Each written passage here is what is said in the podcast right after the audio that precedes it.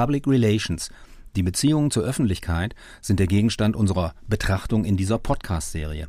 Heute bei uns zu Gast Britta Wagemann und Samson Kirschning von Rahmwerk, Studio für Kunst, Sozial, Kommerz. Rahmwerk ist ein interdisziplinäres Team aus Designerinnen, Designern und Kulturschaffenden in Kassel, das mit spannenden Beteiligungs- und Kooperationsprojekten im Stadtraum und innovativen Konzepten für Stadtentwicklungsmaßnahmen auf sich aufmerksam gemacht hat und auf sich aufmerksam macht. Für Sie am Mikro Klaus Scharke. Hallo Britta, hallo Samson. Hi Klaus. Moin. So, also innovative Konzepte in der Beteiligung und öffentlichkeitswirksame Aktionen im Stadtraum ist unser Thema heute. Wie beschreibt ihr eure Haltung, mit der ihr an eure Projekte in diesem Stadtraum, wo sie üblicherweise stattfinden, herangeht? Unsere Haltung speist sich aus unserer Vision, Städte und insbesondere unsere Wahlheimat Stadt Kassel lebenswerter und menschenzentrierter zu machen. Und ähm, wir fordern das von Politik und Gesellschaft sozusagen, aber wir möchten diesen Weg eben auch aktiv mitgestalten und laden mit unseren Aktionen dazu ein, dies mitzumachen. Und wenn es um Stadt geht, dann geht es natürlich auch um öffentlichen Raum, den wir alle nutzen. Und deswegen denken wir, es geht auch alle etwas an. Und zudem kommen wir aus der Blase von kreativen Kulturwirtschaftenden. Und für diese Szene und für auch eine Perspektive nach dem Abschluss, nach einem Studieabschluss beispielsweise oder einer Ausbildung, möchten wir uns hier in Kassel auch einsetzen, beispielsweise mit einem Zentrum für Kreativwirtschaft.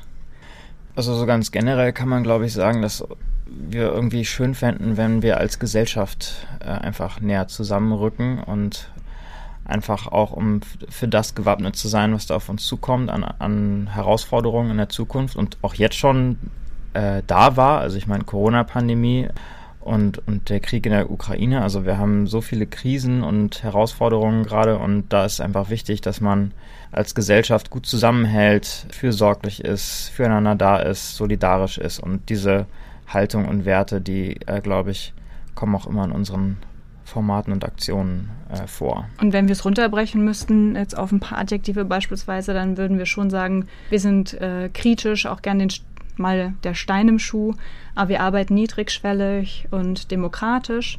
Wir sind freundlich und trotzdem politisch und kritisch, genau, ergebnisoffen, experimentell, neugierig, einladend und vieles mehr. Das waren jetzt mal ein paar Adjektive. Ein paar. Ja, vielen, vielen Dank erstmal für diese Aufzählung dessen. Und wenn wir, das, das ist ja jetzt erstmal sowas, sage ich mal, vielleicht so ein bisschen überbaumäßig, was äh, ihr da jetzt uns mitgeteilt habt. Und ähm, könnt ihr uns denn mal bitte teilhaben lassen an Maßnahmen und Methoden, die ihr in eurer Arbeit konkret einsetzt? Also was ist da so im, in eurem Werkzeugkoffer, in Anführungszeichen, den ihr bei euren Projekten dabei habt und mit dem ihr immer wieder sozusagen aufs Neue dann eure Projekte halt auch gestalten könnt? In unserem Werkzeugkoffer sind Sachen drin, die man aus Beteiligungsprozessen kennt. Ich sag mal Umfragen, online, offline. Also wir sind auch mit Klemmbrett unterwegs und sprechen mit Leuten vor Ort. Ich glaube, was so ein bisschen besonders ist, und das kommt, glaube ich, daher, dass wir halt einen Design- und Gestaltungshintergrund haben, sind so Formate wie das Rathaus, was ein Haus ist, was wir auf den Friedrichsplatz gestellt haben, wo man an die Paneele zu einer bestimmten Fragestellung, also an die Wände, einfach mit einem Stift schreiben kann.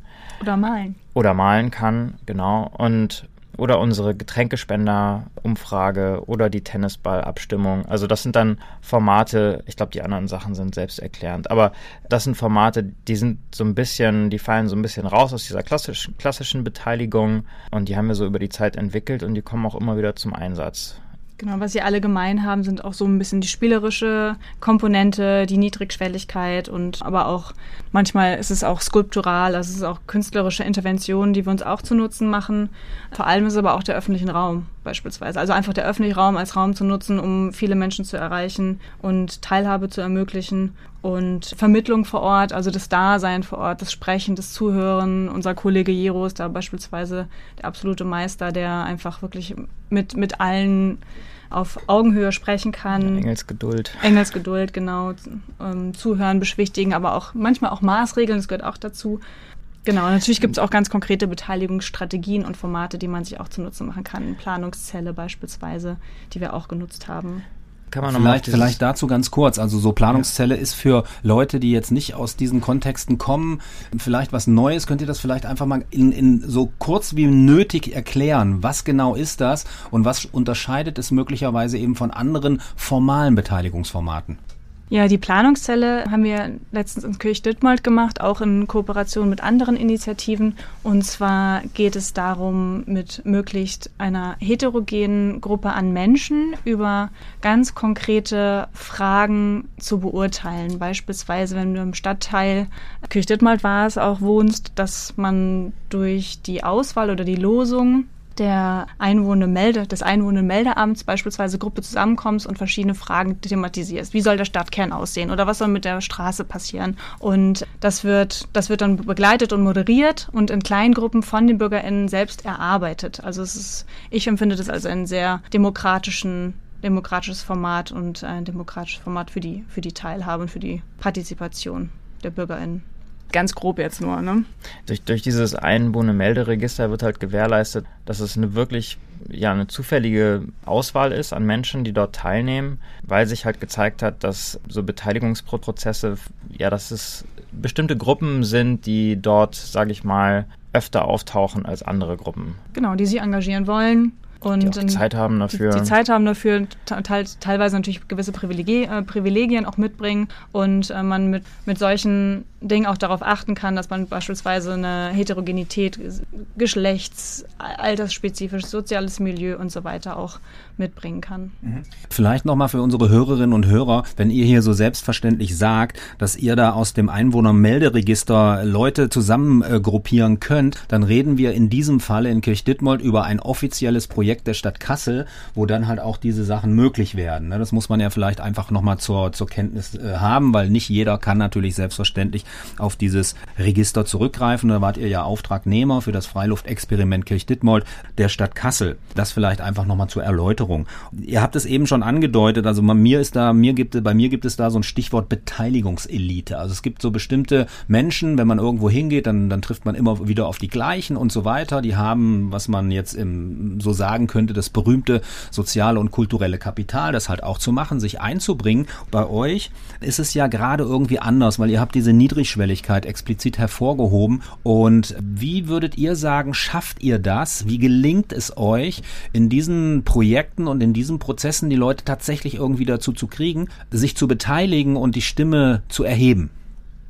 Ja, das ist die größte Herausforderung eigentlich. Also tatsächlich, ja, dann ein breites Spektrum abzubilden. Es kostet einfach sehr viel Zeit und Mühe es ist einfach aufwendiger, zum Beispiel einen Infopoint zu unterhalten, wo wir zu bestimmten Öffnungszeiten einfach vor Ort sind, dass da jeder vorbeikommen kann und jede. Und dass man halt nicht einfach nur einen Online-Fragebogen hat, den man, ähm, den halt die Leute mit dem kulturellen äh, Kapital erreichen, erreichen können. können. Also genau. das ist ja bei Sprachbarrieren fängt das schon an. Also je nachdem, wo man sich bewegt, an welchen Orten man sich bewegt, muss man eben irgendwie auch bestenfalls darauf achten, die Sprachbarrieren auch zu überwinden, indem man sich KooperationspartnerInnen, DolmetscherInnen und sowas auch mitorganisiert. Allein schon die Nutzung des öffentlichen Raums trägt dazu bei, ganz verschiedene Menschen zu erreichen. Wir waren, du hattest eben schon vom Rathaus gesprochen, ich glaube, darüber hatten wir auch schon mal eine Folge detaillierter erzählt, falls jemand das nochmal nachhören möchte. Dort haben tatsächlich auch von PolitikerInnen, Obdachlose, die RentnerInnen, aber eben auch Leute auf dem Weg auch teilhaben können. Das heißt, die der Ort ist wirklich wesentlich dafür und die genau, die Tools bewusst zu nutzen, um zu, also um zu gucken, welches Klientel ist dann auch, also manchmal gibt es bestimmte Zielgruppen, die man ansprechen möchte, die dann eben auch ganz bewusst auszuwählen nach der Zielgruppe. Und man muss aber auch dazu sagen, dass wenn man wirklich das so gut wie es geht machen möchte, ist es aufwendig und teuer, gerade wenn man jetzt das auch als Dienstleistung anbietet ist es ein gewisser Aufwand. Und eine Kleinigkeit würde ich gerne noch ergänzen. Kirchditmold konnten wir leider nicht mit dem Einwohnenmeldeamt einfach nur zu, für, den, für den korrekten Fakt zusammenarbeiten, beziehungsweise da hatten wir im Zeitraum einfach zu wenig Kapazitäten und da haben sich Freiwillige gemeldet. Aber im Bestfall funktioniert das über eine Losung.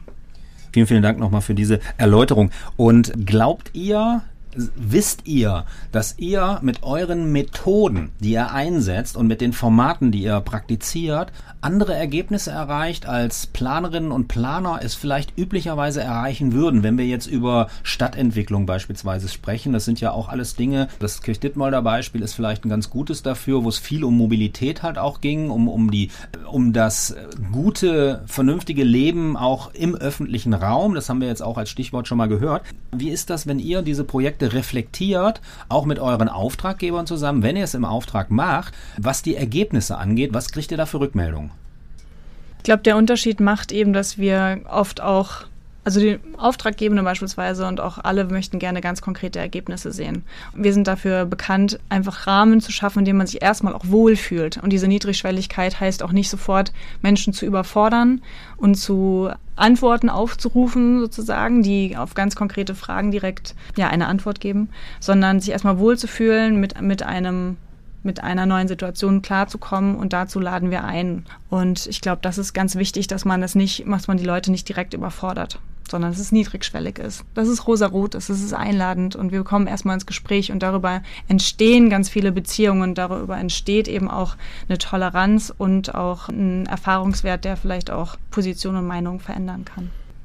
Rosa-Rot, das vielleicht noch als Stichwort für unsere Hörerinnen und Hörer. Viele Dinge, also eure Webseite beispielsweise ist rosa-rot und viele Dinge, die ihr benutzt, ne, beispielsweise die, die Sitzgelegenheiten und so weiter, da taucht diese Farbe immer wieder auf und man hat schon so das Gefühl, wenn man im Stadtraum unterwegs ist und da ist mal wieder eine Aktion und man sieht diese Sachen, dass das was mit euch zu, zu, zu tun haben könnte. Also das ist schon gebrandet sozusagen, das Thema. Ja, unser Wiedererkennungsmerkmal. Was ich nochmal ganz interessant fand, jetzt als Aspekt dieses Thema der, ihr habt gesagt, es braucht im Grunde genommen viel Vorbereitung. Und wenn ihr es im Auftrag macht, ist es auch teuer. Natürlich ist es teuer, weil man ja irgendwie vernünftig auch honoriert werden sollte für diese Arbeit, die man tut.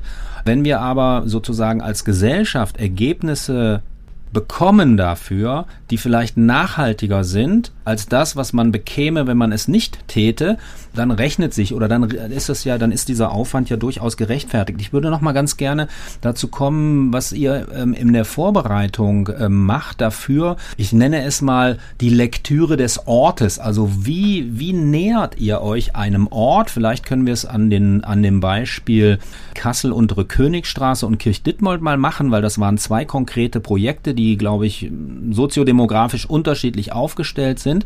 Wie geht ihr an solche Sachen ran? Ich fange mit der unteren Königstraße an. Das Projekt liegt jetzt schon ein bisschen länger zurück. Das war 2021 im Sommer, dass wir das gemacht haben. Und das war ein Projekt, das Besondere an dem Projekt war, dass das nicht von der Stadt ein Auftrag war, sondern dass wir das mit anderen Initiativen gemeinsam initiiert haben. Und dass wir da auch deswegen jetzt nicht bei einem Auftrag muss man ja kalkulieren, wie viele Stunden hat man zur Verfügung. Hier war das anders. Das war einfach ein Herzensprojekt von uns. Und da haben wir uns die Zeit genommen, die wir brauchten. Und da haben wir einfach unglaublich viele Gespräche geführt. Also wir haben uns angeguckt, wer dort vor Ort ist oder auch Initiativen, die spannend wären für den Ort, um da kulturell was zu machen, was beizusteuern und haben dann ein sehr großes Netzwerk aufgebaut und haben vor allem Gespräche geführt und uns dann natürlich auch vor Ort mit den Menschen unterhalten. Umfragen, also kleine Umfragen gemacht mit den Menschen vor Ort, um ins Gespräch zu kommen zu fragen, was, was sie brauchen, was Bedürfnisse sind, aber was auch Sorgen sind und Ängste sind, haben das vorgestellt, was wir da vorhaben und, und haben, sind darüber in den Dialog getreten. Das würde ich so als erste Lektüre des Ortes bezeichnen. Genau, und geschichtlich quasi, was ist, was ist noch passiert? Stadtpolitisch gesehen ist da in diesem Ort, sind da irgendwelche Pläne von seitens der Stadt, das irgendwie aufzuwerten, zu, zu verbessern, also infrastrukturell zu verbessern beispielsweise und da eben auch noch die Informationen beizuholen und zu gucken, was ist da schon passiert, was sind gegebenenfalls Pläne, wie kriegt man Verwaltung, Politik und die Menschen vor Ort im Bestfall an einen Tisch. Also Stakeholder und Zielgruppen sozusagen zu abzuchecken, mit ihnen ins Gespräch zu kommen und an einen gemeinsamen Tisch zu bringen, ist auf jeden Fall auch ein Schlüssel für einen guten Projektstart. Ja, wir, wir saßen dann an einem Tisch mit einem Unternehmensberater aus der unteren Königstraße, der viele Unternehmen dort berät, aber auch mit einem Vertreter von den City-Kaufleuten, mit dem City-Management, mit VertreterInnen von der Uni Kassel, Ausländerbeirat. Also wir hatten da wirklich dann viele und natürlich fast am wichtigsten der Leiter des Straßenverkehrs- und Tiefbauamts. Und mit denen haben wir dann dieses Projekt vorbereitet gemeinsam.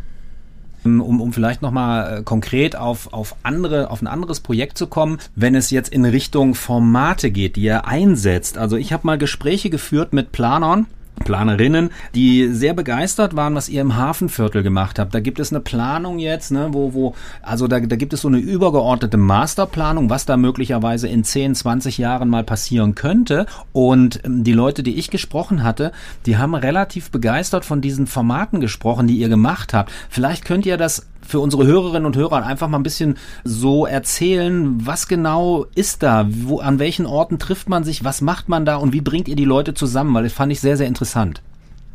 Mit, mit Toasties zum Beispiel, um das mal direkt auf den Punkt zu bringen. Also wenn jemand sich jetzt nicht auskennt, es geht um ein Stadtviertel, um ein Quartier, was entwickelt werden soll. Und da sind sehr viele Interessen, die aufeinanderstoßen von ganz unterschiedlichen Stakeholdern, die vermittelt werden müssen und die sich auch erstmal kennenlernen können. Und da gibt es eigentlich eine Mehrstufigkeit, die wir bei der Beteiligung immer sehr wichtig finden.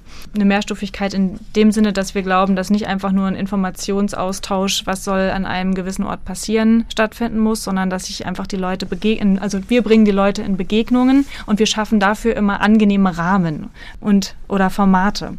Und dort haben wir das beispielsweise als Auftakt haben wir einen Toasty-Treff gemacht. So war das, ne? Also das ist beispielsweise haben wir den Ort dort sehr schön einfach nur hergerichtet. Man fühlt, kommt dort an, man fühlt sich willkommen und tatsächlich kleine Interventionen wie du darfst nur dein leckeres Toasty mit tollen Leckereien und äh, Inhalten toasten, wenn du das mit einer Person zusammen toastest, denn es gibt zwei nebeneinander, wie du weißt, die du noch nicht kennst. Und so steht man nebeneinander und fängt Gespräche an. Das sind diese Schlüsselmomente die wir gerne nutzen. Und, und die sind natürlich auch, also ganz wichtig ist dabei, dass es da dass es sich nicht nach Arbeit anfühlt.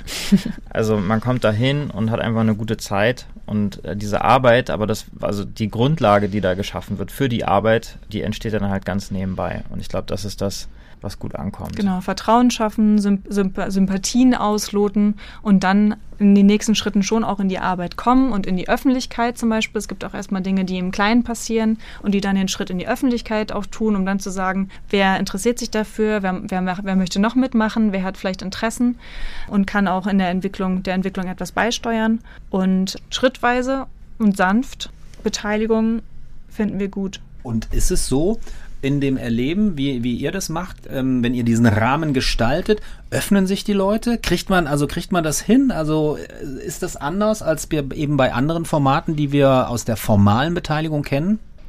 Ich denke schon. Also spätestens beim Feierbierabend, wenn man dann zusammensitzt, das ist das dritte Format gewesen, wo wir in unterschiedlichen Gruppen ganz kleine Workshops gemacht haben, aber halt auch zusammen Bier getrunken haben oder andere Sachen. Spätestens da, wenn man sich dann da, wir haben so eine große Weichboden, Turnmatte. Und, und wenn sich da die Leute, die eigentlich halt in Schlips und schicken Schuhen vorbeikommen, sich dann auf die Weichbodenmatte mit ihrem Bier setzen, dann ist halt einfach diese, ja, dann sind halt alle gleich. Und dann kann man einfach auf einer ganz anderen Ebene zusammen äh, miteinander umgehen und quatschen und, und halt Sachen starten. Es gibt noch ein anderes Format, das habe ich jetzt wieder gelesen, weil ich äh, in eurem Newsletter-Verteiler bin, Kusoko. Was, was geht denn da ab? Ja, es ist ein total beliebtes Format von den Leuten, von, von, von mir selber jetzt auch total. Es kommen ganz verschiedene SpeakerInnen. Wahrscheinlich, wenn diese Sendung rauskommt, ist das letzte Kusoko schon passiert, kann ich mir vorstellen. Das ist morgen. Das ist nämlich morgen. Und es kommen Menschen aus den Blasen Kunst, Sozial, Kommerz, also Kusoko, und sprechen in sehr kurzen Impulsverträgen über bestimmte Projekte und Themen die wichtig sind in Kassel, die sie vorantreiben. Und das sind so circa sechsminütige Vorträge, die bebildert werden und sich dadurch eben auch verschiedene Blasen ein bisschen aufweichen, in dem Sinne, dass zum Beispiel KünstlerInnen mit Wirtschaftenden, mit UnternehmerInnen zusammenkommen und da auf jeden Fall in der Vergangenheit schon schöne Synergien auch ergab. Also und natürlich Kontakte und andere Verbindungen, die auch nachhaltig bestanden haben. Ja, man bekommt einfach Einblicke in, in Bereiche aus Kassel, die man sonst nicht mitbekommen hätte. Ja. Und das ist das Schöne, dass auch niemand weiß, was einen da erwartet, wenn man da hinkommt. Und ähm, es ist morgen ist nicht das letzte Kusoko, sondern morgen ist Kusoko Nummer 11 und es wird bestimmt noch ganz viele geben. Im Januar gibt es das nächste. Für unsere Hörerinnen und Hörer vielleicht einfach zur, zur Erläuterung. Wir zeichnen heute am 12.10. beim Freien Radio auf. Das Kusoko ist am 13.10. Und wer sich jetzt quasi motiviert fühlt, mal so ein Format kennenzulernen, der kann das sicherlich auch auf der Rahmenwerk-Webseite finden, also wann diese, wann diese Veranstaltungen sind. Vielleicht nochmal so in, in Richtung, wir, wir nähern uns, sage ich mal, dem, dem Ende unseres Gesprächs. Wenn, wenn ihr ganz großes Wort eine Vision formulieren dürftet für die Art und Weise, wie wir in Städten und auch natürlich darüber hinaus, auch auf dem Land, äh, miteinander leben und was eure Formate dazu beitragen können. Also könnt ihr sowas sagen? Habt ihr so etwas für euch im Team entwickelt? Also auf jeden Fall. Uns ist einfach wichtig, ja, auch Gewohntes zu hinterfragen. Wir können uns vorstellen, dass es einfach sich vieles verändert und uns wäre wichtig, dass man für diese Veränderung offen ist. Wir brauchen, glaube ich, ganz viel Veränderung und dass man ja einfach auch Vertrauen darin hat, dass Veränderung manchmal heißt, dass äh, Sachen, die man gerne so macht, dass man die nicht mehr machen kann, aber dass an diese Stelle auch ganz schöne andere Sachen rücken werden. Und also uns ist wichtig, dass, dass wir, das haben wir am Anfang schon gesagt, solidarisch miteinander umgehen, dass wir gucken, was die anderen brauchen und dass wir daraus irgendwie schöpfen, dass wir gemeinsam und gut gemein, miteinander umgehen. Genau, gemeinwohlorientiert auch zu handeln, ja. sprich Dinge, viele Dinge zu teilen. Also jetzt gibt es auch ein tolles Projekt hier in Kassel, das eigentlich einen Mietshaussyndikat anregt, um gemeinschaftlich zu wohnen, die eigenindividuelle Fläche zu verkleinern, auf der man wohnt, aber dafür gemeinschaftliche Räume zu schaffen beispielsweise. Und ich glaube, das geht im Großen und im Kleinen, auch im ländlichen Raum, ist egal, ob es das Auto ist, was man teilen kann und den Wohnraum, den man noch teilen kann. Und ich glaube, so kommen wir wieder näher zusammen und das schafft Empathie und ich glaube, das ist genau das, was wir brauchen in der heutigen Zeit bis hierher ganz, ganz herzlichen Dank an unsere beiden Gäste, unsere Expertinnen und Experten, Britta Wagemann und Samsung Kirschning von Rahmwerk, Studio für Kunst, Sozial und Kommerz. Und ja, vielen, vielen Dank für diesen Input, den wir gerne dann wiederum auch, weil wir das jetzt als Podcast aufgezeichnet haben, mit anderen teilen werden, die sich dann hoffentlich davon anregen lassen. Ganz, ganz herzlichen Dank. Danke, dass wir hier sein durften. Ja, vielen Dank.